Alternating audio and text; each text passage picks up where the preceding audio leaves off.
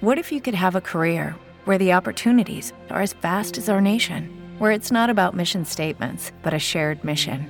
At U.S. Customs and Border Protection, we go beyond to protect more than borders from ship to shore, air to ground. Cities to local communities, CBP agents and officers are keeping people safe. Join U.S. Customs and Border Protection and go beyond for something far greater than yourself. Learn more at cbp.gov/careers.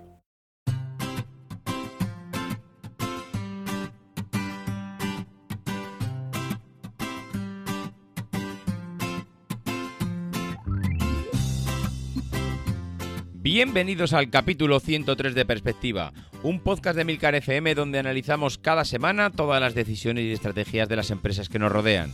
Esta semana conoceremos la historia de Múnich, la empresa que tras casi 80 años ha sabido reorientarse y pasar del mercado del deporte al mundo de la moda. Si eres de los que les gusta estar informados, no lo dudes, sube el volumen y acompáñame. Yo soy David Isasi y hoy es 14 de mayo de 2018. ¡Comenzamos!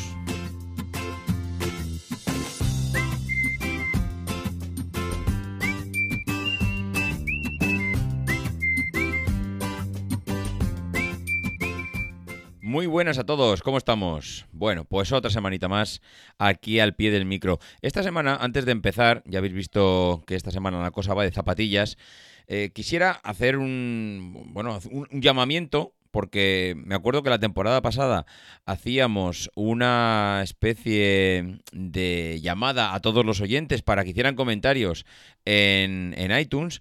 Esta temporada lo hemos dejado de hacer y desde que no os lo recuerdo, mm, vamos, me tenéis más abandonado que cualquiera, porque no, vamos, hace que no recibimos un comentario en iTunes eh, siglos, diría yo. Se ve que si no estamos machacando continuamente, eh, se os olvida que necesitamos esos comentarios positivos para seguir atrayendo oyentes al podcast. Así que esta semana os ponemos como deberes a todos aquellos que no habéis hecho un comentario en iTunes, que entréis, que nos hagáis algún comentario, a ser posible positivo y que a ver si es posible que le damos un empujón a todas esas reseñas que tenemos y con tantas estrellas que, seguro que, bueno, en primer lugar nos motivan y en segundo lugar pues atraen oyentes al podcast.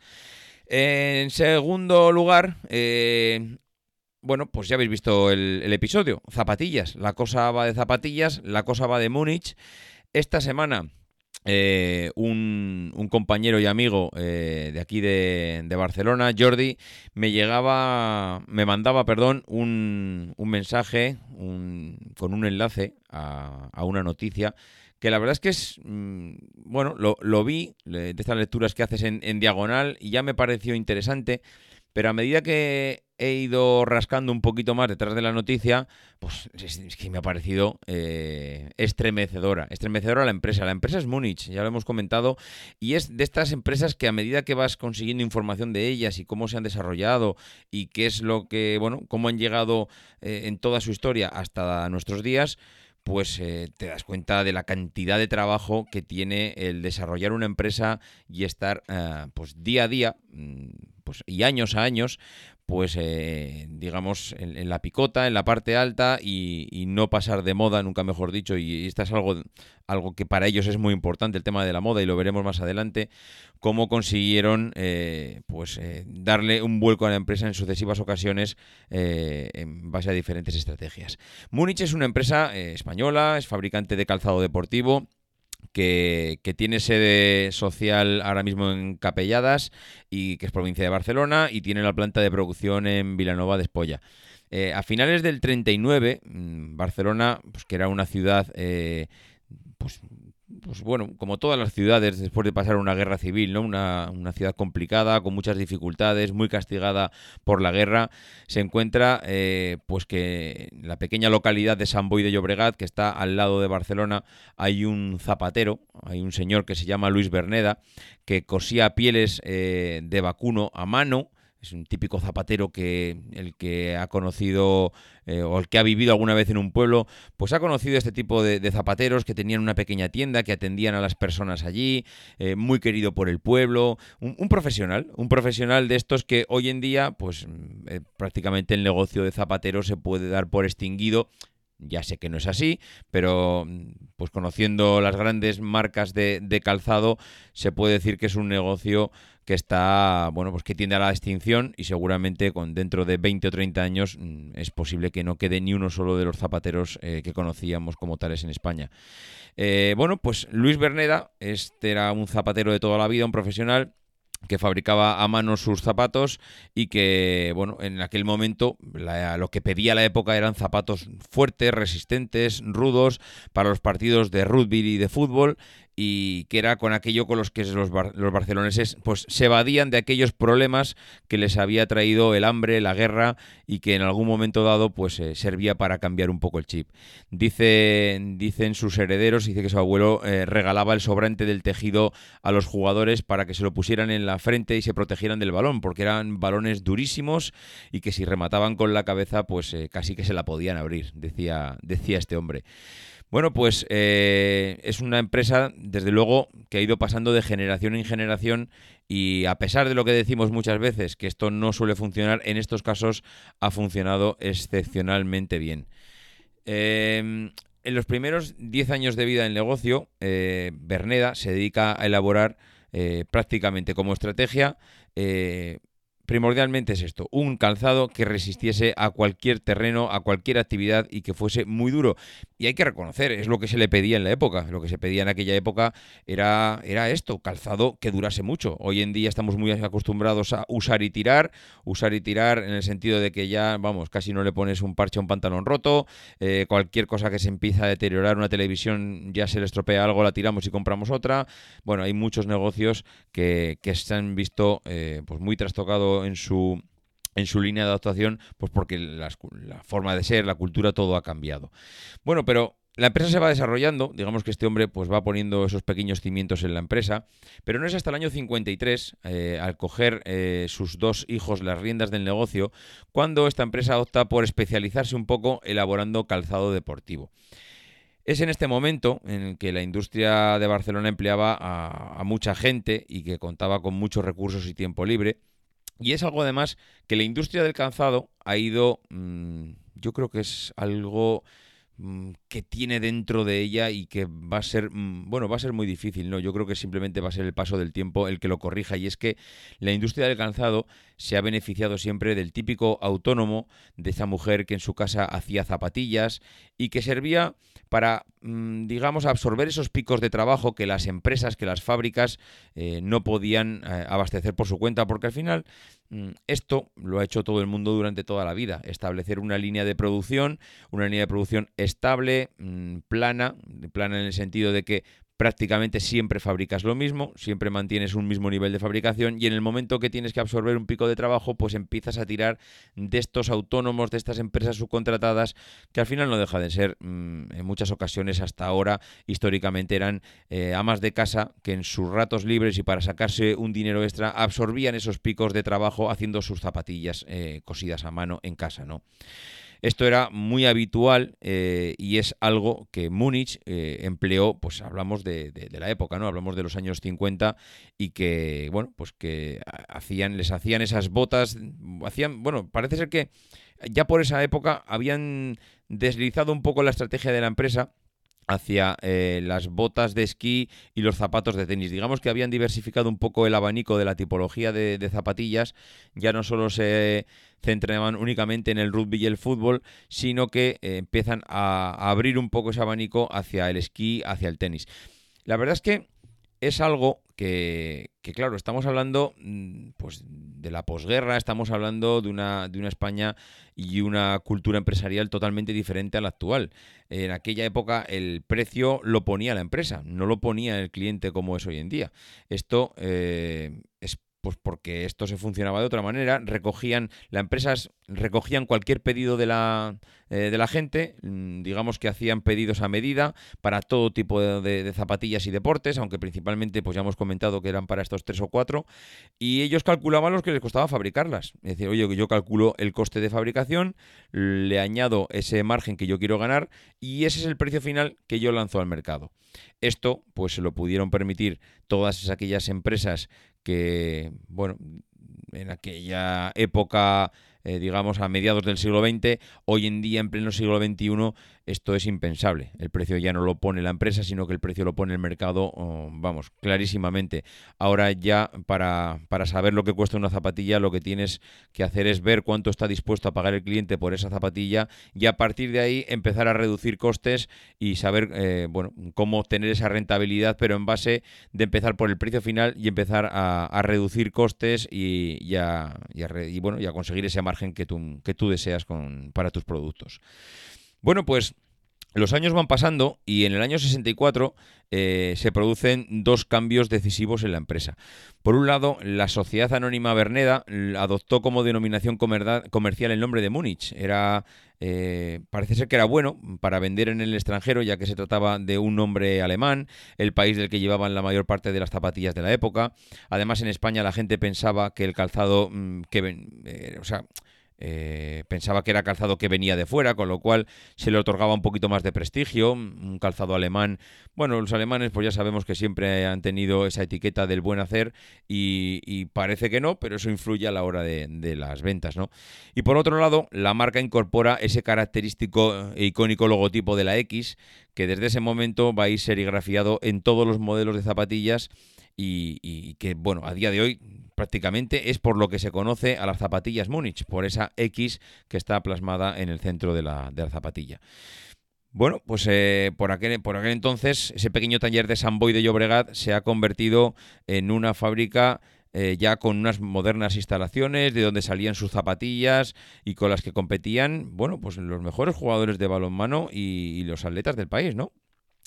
Y como muchas cosas eh, que suceden, ese logo de la X surgió pues prácticamente fruto del azar. Es algo que no está... Eh, me ha parecido curioso porque no lo he encontrado tan fácilmente. Yo pensaba que algo como ese logo tan característico de la marca, pensaba que iba a ser súper fácil saber cuál había sido su origen. He podido consultar alrededor de las 20 páginas web para informarme un poquito sobre la empresa y solamente en una de, de, las, de las webs que, he podido consultar es donde aparecía el origen de esa X famosa, que es el símbolo emblemático, ese logotipo de la marca. Y es que eh, esa X surgió pues prácticamente fruto del azar, porque eh, la visibilidad de la costura que unía la parte delantera con la trasera de la zapatilla afeaba mucho el calzado y como solución a este problema de, estética añaden dos bandas que dan lugar a esa legendaria X y que mm, digamos que pues matan dos pájaros de un tiro. Por un lado, eh, solucionan un problema estético eh, basado principalmente en el diseño de la zapatilla para unir esas dos partes y por otro lado crean un logotipo que desde luego a la gente le ha debido de encantar porque no lo han quitado de sus zapatillas y es algo emblemático. Tú en cuanto ves una zapatilla con esa X en medio eh, ya sabes que es Múnich. Yo pensaba que lo de Múnich, esa X, venía por la pronunciación. Ese Múnich esa X final, porque era lo único que yo pensaba que, no sé, que, no tenía mucho sentido, pero pensaba que podía venir de ahí por esa pronunciación. Pero no, parece ser que era un, vamos, una decisión tomada en base a un problema estético eh, más, que, más que otra cosa. Bueno, pues eh, a partir ya del año 80, esa cadena de montaje de Múnich tuvo que acelerar ya ese rendimiento. El fútbol sala se pone muy de moda en todo el mundo.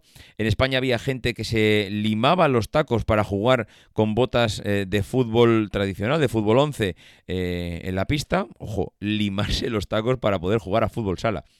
Bueno, pues eh, aparte de eso, también eh, la, empresa observa que hay profesionales, profesionales brasileños que utilizaban un calzado diferente, más fino, blanco, reforzado en la puntera, y lo que hacen, y lo que hemos dicho muchas veces, y lo que es muy inteligente es imitarlo, pues, pues porque sí, porque si estás viendo que la gente lo que está utilizando es eso, que es lo que les gusta, que es lo que les funciona, coñe, pues mm, no sé, al lo mismo, ¿no? Intenta ver qué es lo que hacen ahora las grandes marcas, estudiar el mercado, ver dónde van las tendencias, imitar, copiar y, coger, es, captar esas ideas del cliente para rápidamente adaptarlas a tu proceso de producción y, poder ofrecérselo para que lo compre. Bueno, pues eh, eso es lo que hicieron. Se fijaron en que prácticamente el fútbol sala se puso de moda, que la gente limaba los tacos, que los brasileños utilizaban un calzado diferente y fabricaron ese modelo Goal que también Goal es gol en inglés y que parece ser que ellos entendieron que era, mm, bueno, pues nuevamente una llamada hacia la, bueno, mm, no sé, eh, internacionalización de la marca, ¿no? Eh, ese modelo Goan que es un modelo estrella y con que han liderado el mercado internacional, pero de una manera eh, bestial. Sin embargo, el furor por ese fútbol sala hace que la compañía olvidara otros mercados y es lo que le llevó a pasar por dificultades alrededor del año 1998.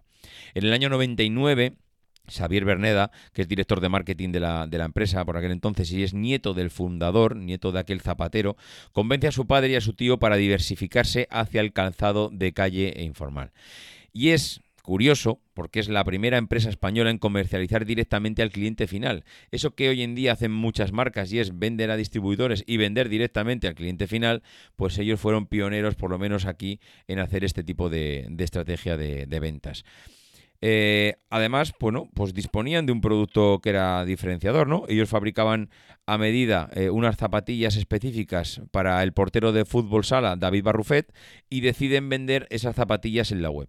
Bueno, pues poco a poco eh, vieron cómo aumentaban las ventas exponencialmente, no solo a los porteros de fútbol, sino a la gente en general, con lo cual se dieron cuenta que esas zapatillas pues estaban siendo un producto de moda y que realmente podían funcionar muy bien en el mercado, si no, no solo si no se centraban en el mundo del deporte, sino que volvían a diversificar su negocio tanto en el deporte como en el mundo de la moda. Y así lo hicieron y así de bien les ha ido. Bueno, pues eh, en el año 2000 Múnich adopta una decisión estratégica eh, reeditando ese modelo Goal de fútbol sala para trasladarlo de las pistas de fútbol sala a las calles. Así como es eh, la marca irrumpe en, ese, en este segmento del mercado que es, que es la moda. Bueno, pues cada nuevo modelo que se ha incorporado al catálogo Lifestyle de la marca, que es el catálogo Lifestyle, es el que le han llamado el catálogo de moda, está inspirado en alguna de las zapatillas estrellas en la gama deportiva. Es decir, cada vez que les ha, bueno, cada vez, cada vez no lo sé, pero en muchas de las ocasiones que una zapatilla les ha funcionado muy bien en la parte deportiva, han cogido y han adaptado ese modelo con una nueva marca a la parte de la moda. Con lo cual, oye, pues una vez que tienes el proceso y tienes el diseño y tienes todo y es algo que ya te funciona, lo único que tienes que hacer es ese restyling para eh, ofrecerlo a otro tipo de clientes, con lo cual con muy poquitos esfuerzos estás consiguiendo... Dale más potencia a tu primavera con The Home Depot. Obtén una potencia similar a la de la gasolina para podar, recortar y soplar con el sistema OnePlus de 18 voltios de Ryobi desde solo 89 dólares. Potencia para podar un tercio de un acre con una carga. Potencia para recortar el césped que dura hasta dos horas. Y fuerza de soplado de 110 millas por hora. Todo con una batería intercambiable. Llévate el sistema inalámbrico OnePlus de 18 voltios de Ryobi. Solo en The Home Depot. Haces más. Logras más a abarcar un mercado totalmente diferente y un mercado que no es que esté mezclado, es que no tiene nada que ver. Por un lado tienes el deporte y por otro lado tienes la moda. Por ejemplo, el modelo rock proviene de las zapatillas de atletismo y cross y la sneaker acropool pues tiene influencias de los modelos de taekwondo. Bueno, pues hoy en día la estrategia comercial está totalmente ligada a las nuevas tecnologías y fluye en torno a tres acciones. Algo que ellos han llamado My Way, que es crowdsourcing que es el, bueno, es que es el concepto inglés, digamos, de, este My Way que le llaman ellos, eh, que se puede traducir al español como colaboración abierta distribuida o externalización abierta de tareas y que consiste es, en externalizar tareas que tradicionalmente realizaban empleados o contratistas dejándolas a cargo de un grupo numeroso de personas de una comunidad a través de una convocatoria abierta. Todo esto tan enrevesado, ¿qué quiere decir? Pues una estrategia que no solo lo han empezado a aplicar ellos, sino que lo han empezado a aplicar otro tipo de eh, marcas, y es que dejan que los clientes puedan diseñar sus propias zapatillas, que tú puedas customizar tu propio producto. Esto es algo que le da 100 patadas en la ingle a lo que son las grandes multinacionales. Las grandes multinacionales tienen eh, muchos problemas para desarrollar esta estrategia. ¿Por qué? Porque tienen basado todo su... Ojo, no digo que no lo hagan, ¿eh? Digo que esto realmente les pone en aprietos porque es muy complicado cuando tú tienes una fábrica fabricando churros como locos, eh, que, es, que es algo muy importante de la estrategia empresarial e industrial de las empresas, cuando ahora de repente tu competidor dice, no, mira, tú fabricas churros, pero yo te voy a fabricar la zapatilla a medida. Elige el, el color que tú quieras, elige eh, la combinación, elige lo que a ti te dé la gana. Yo te lo fabrico. Cuando tú adaptas tu proceso productivo a este tipo de, de decisión, esto es, vamos, sacarle años luz a la competencia. Porque al final mm, te estás ahorrando todo ese proceso de aprender del cliente para, mm, para conocer su... Eh, para conocer sus gustos y sus tendencias. Directamente le estás diciendo, estás ahorrándote todo un equipo de diseño y estética para que sea el propio cliente el que te diga, diseña tú la zapatilla, la que tú quieras, yo te la fabrico. Hombre, esto entiendo que para todo el mundo no, no, vale, porque la gente no queremos estar diseñando zapatillas. Bastante poco tiempo tenemos como para estar asentándonos delante de un ordenador a diseñar una zapatilla, pero entiendo que hay cierto nicho de negocio y cierto, cierto número de personas que a esto sí que les gusta. Y es precisamente a la gente que mm, está, digamos, especializada. Y lo digo porque Orbea, por ejemplo, en las bicicletas, está haciendo lo mismo. El último lanzamiento que ha hecho Orbea en sus bicicletas es dejar que la gente decida cuál es el color de tu bicicleta. El color o colores o las letras o cambiar la tipología, el tamaño, poner el nombre que tú quieras, diseñar tu propia bicicleta como a ti te dé la gana. Esto es realmente eh, importantísimo, porque es que al final es tener diseño gratis de miles de diseñadores. Eh, esto, Munich tiene bueno, esto es lo que llaman el mass customization, que es decir, son capaces de abarcar pedidos masivos de zapatillas personalizadas y parece ser que las empresas deben evolucionar hoy en día a este nuevo enfoque para diferenciarse de las multinacionales. Eh, para mí me parece un nuevo paradigma que requiere una manera diferente de dirigir estas organizaciones cada vez más complejas eh, como también es un cambio en la, en la, producción. Ojo, es que esto lo decimos así muy rápido, pero realmente es muy complicado que tu fábrica, tu proceso productivo y tu proceso fabril esté adaptado a lo que quiera el cliente. Porque normalmente lo que tienes es, oye, ¿cuántos colores de zapatilla tengo? Este, este y este, que tengo que tener cuatro tipos de hilo, venga, cuatro tipos de hilo. Y de eso no te sales. Y puedes controlar los stocks, y puedes negociar con proveedores, y puedes hacer muchas cosas.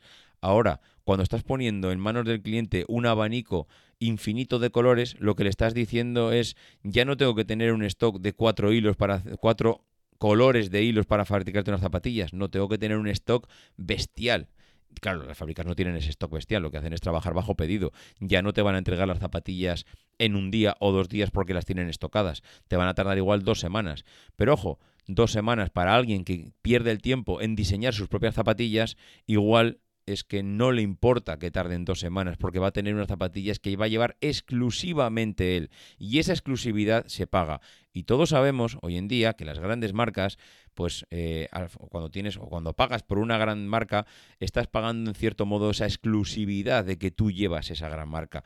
No es solo eh, la calidad del material que tienes, sino que estás pagando la exclusividad de que únicamente tú estás llevando ese producto que cuesta 2.000, 3.000, 4.000 euros. Estamos hablando de otro tipo de producto, pero que si nos extrapolamos a unas zapatillas, estamos hablando de que, oye, unas zapatillas que cuestan en 30 euros, 40 euros. Hombre, igual yo te puedo cobrar 150, 200 euros, pero llevas unas zapatillas que nadie más en el mundo lleva porque van personalizadas no solo con los colores, sino que incluso hasta con tu nombre. La verdad es que es... Eh, interesante este tipo de este tipo de acciones y, desde luego mm, creo que es un acierto por parte de las de estas empresas haber invertido en ese I más D por esa parte. Por otro lado, hay otra estrategia que ellos le llaman Mercat y está basada en que en el año 2008 eh, Múnich abrió una página en Facebook y deciden montar un evento para vender el stock que tenían. Se convoca a la gente en la fábrica, a las 8 de la mañana había allí cientos de personas, a las 11 ya no les quedaba ni una sola zapatilla que tenían estocadas a la venta y eh, esto fue antes de las navidades, fue eh, que la gente puede decir, oye, no, mira, es que esto ya tengo mi dinero reservado para hacer tipo de, otro tipo de regalos y no es el mejor momento, eh, mm, pues igual para vender una zapatilla que está fuera de stock. Y eh, Eh, fue un día que además hacía frío, un día que llovía y sin embargo la gente acude en masa a esa convocatoria. No pudieron atender la demanda, recibieron un montón de críticas y el gerente incluso dice que eh, aquel evento lo reconoce abiertamente, que les explotó en la cara, tuvieron que pedir disculpas a los clientes y eh, se pusieron a, hablar entre ellos y a inventarnos todo un sistema para liquidar esos stocks, porque se dieron cuenta que aquello que habían lanzado pues como un ya veremos, funcionó realmente, pero que tenían que reenfocarlo de otra manera. Bueno, pues en el año 2009, a través del dominio Munich Mercat, montaron un sistema de cita previa a través de un formulario, la gente se apuntaba y recibía vía SMS los datos de la visita y este sistema fue un éxito brutal. Fue lo mismo que habían experimentado en el 2008, pero ahora eh, encauzando todas esas quejas de clientes de que no habían podido tener acceso al stock, de que aquí habían, de que se habían desbordado, de que habían sido una locura, ahora con cita previa tú recibías eh, eh, bueno, el día y la hora de cuándo tenías que ir a por esas zapatillas.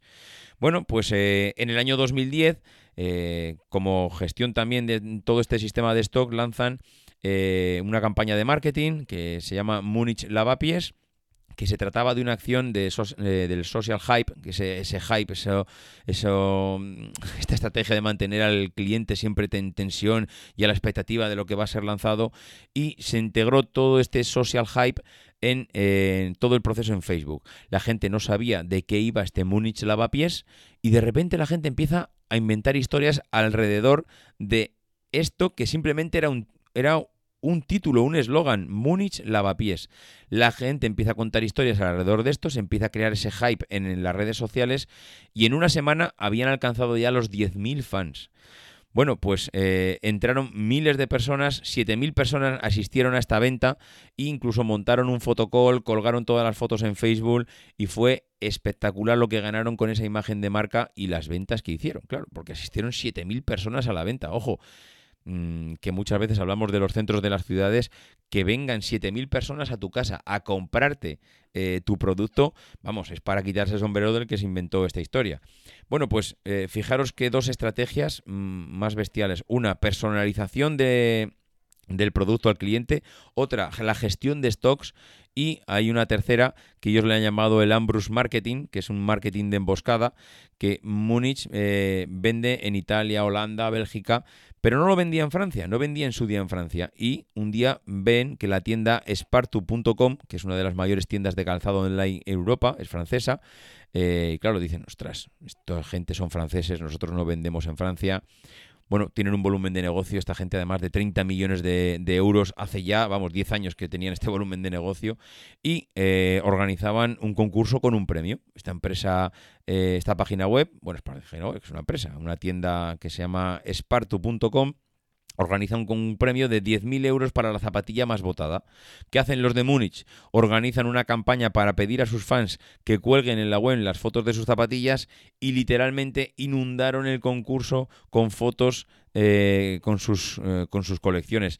Por eso lo de Ambrose Marketing, esa emboscada de que eh, yo le pido a mis fans, a mis fans que me ayuden, que me echen una mano y a una tienda o a un país que yo directamente no estoy vendiendo, mm, mm, provoco una avalancha eh, de marketing en ese país y lo que ha pasado a día de hoy es que Esparto es el, distribución, el distribuidor oficial de Múnich en Francia.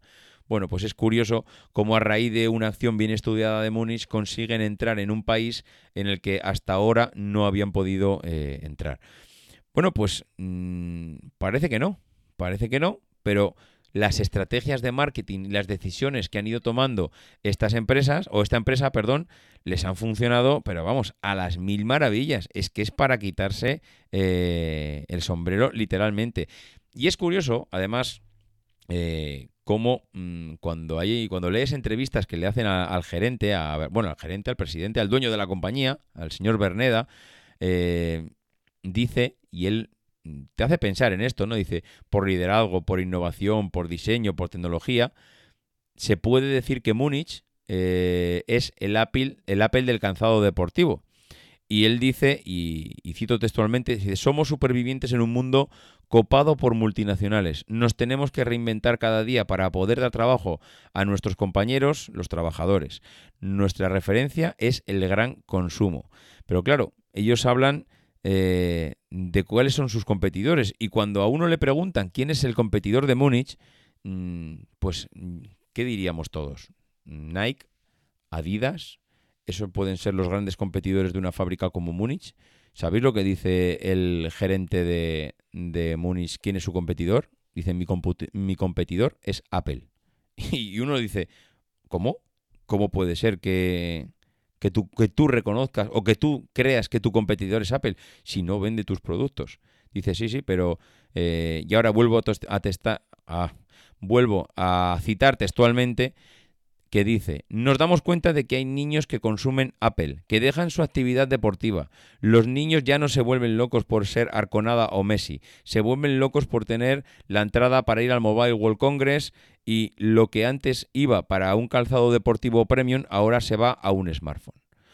Esto me preocupa más que Nike o Adidas. Ostras, qué curioso, cuánto hace reflexionar esta frase. Qué inteligente eh, me parece esta reflexión. Cuando tú, eh, todo el mundo podríamos pensar que el competidor natural de Múnich sería otra empresa de zapatillas, realmente él está pensando no quién está compitiendo, porque al final eso es mirar, al mirarte el ombligo, quién está comprando esto. No, no, es cuando la gente va a comprar, ¿por qué prefiere comprar un smartphone a comprarte unas zapatillas?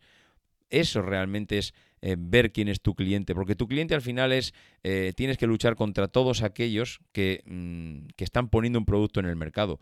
Si eh, al final la última opción de una persona es comprarse unas zapatillas en su lista de prioridades, realmente mm, esos últimos euros que le van a quedar en el bolsillo a esa persona es un problema, porque Mm, ya no estás en, el top, iba a decir en el top 5 o en el top 10 de, prioridades, sino que estás en el último lugar. Y encima de estar en el último lugar, tienes que luchar con otras 40 empresas por esos últimos euros que le quedan en el bolsillo a esa persona.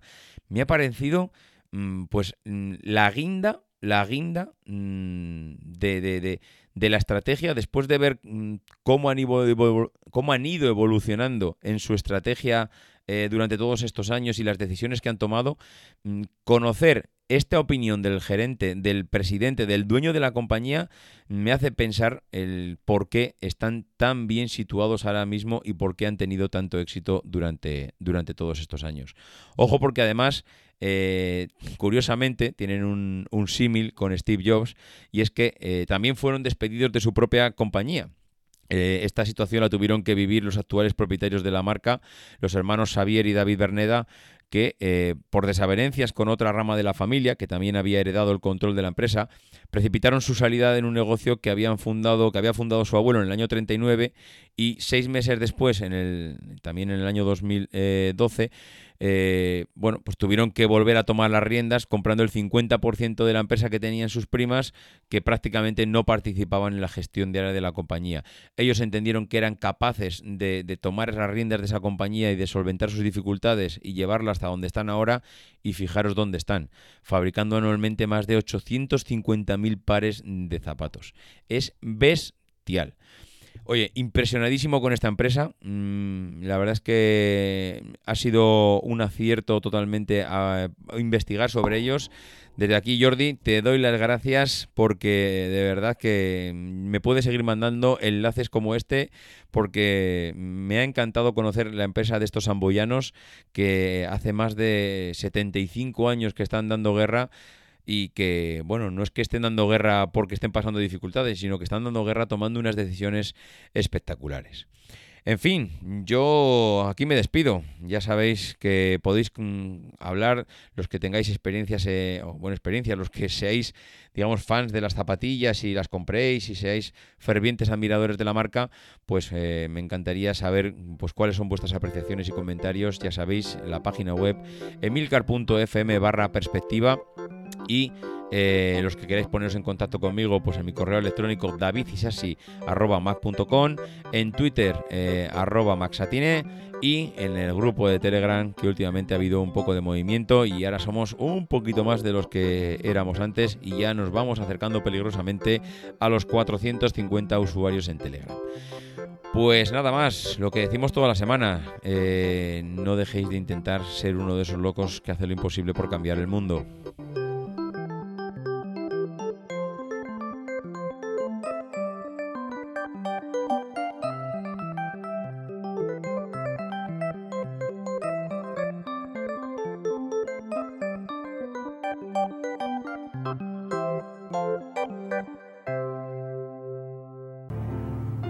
Because the people who are crazy enough to think they can change the world are the ones who do.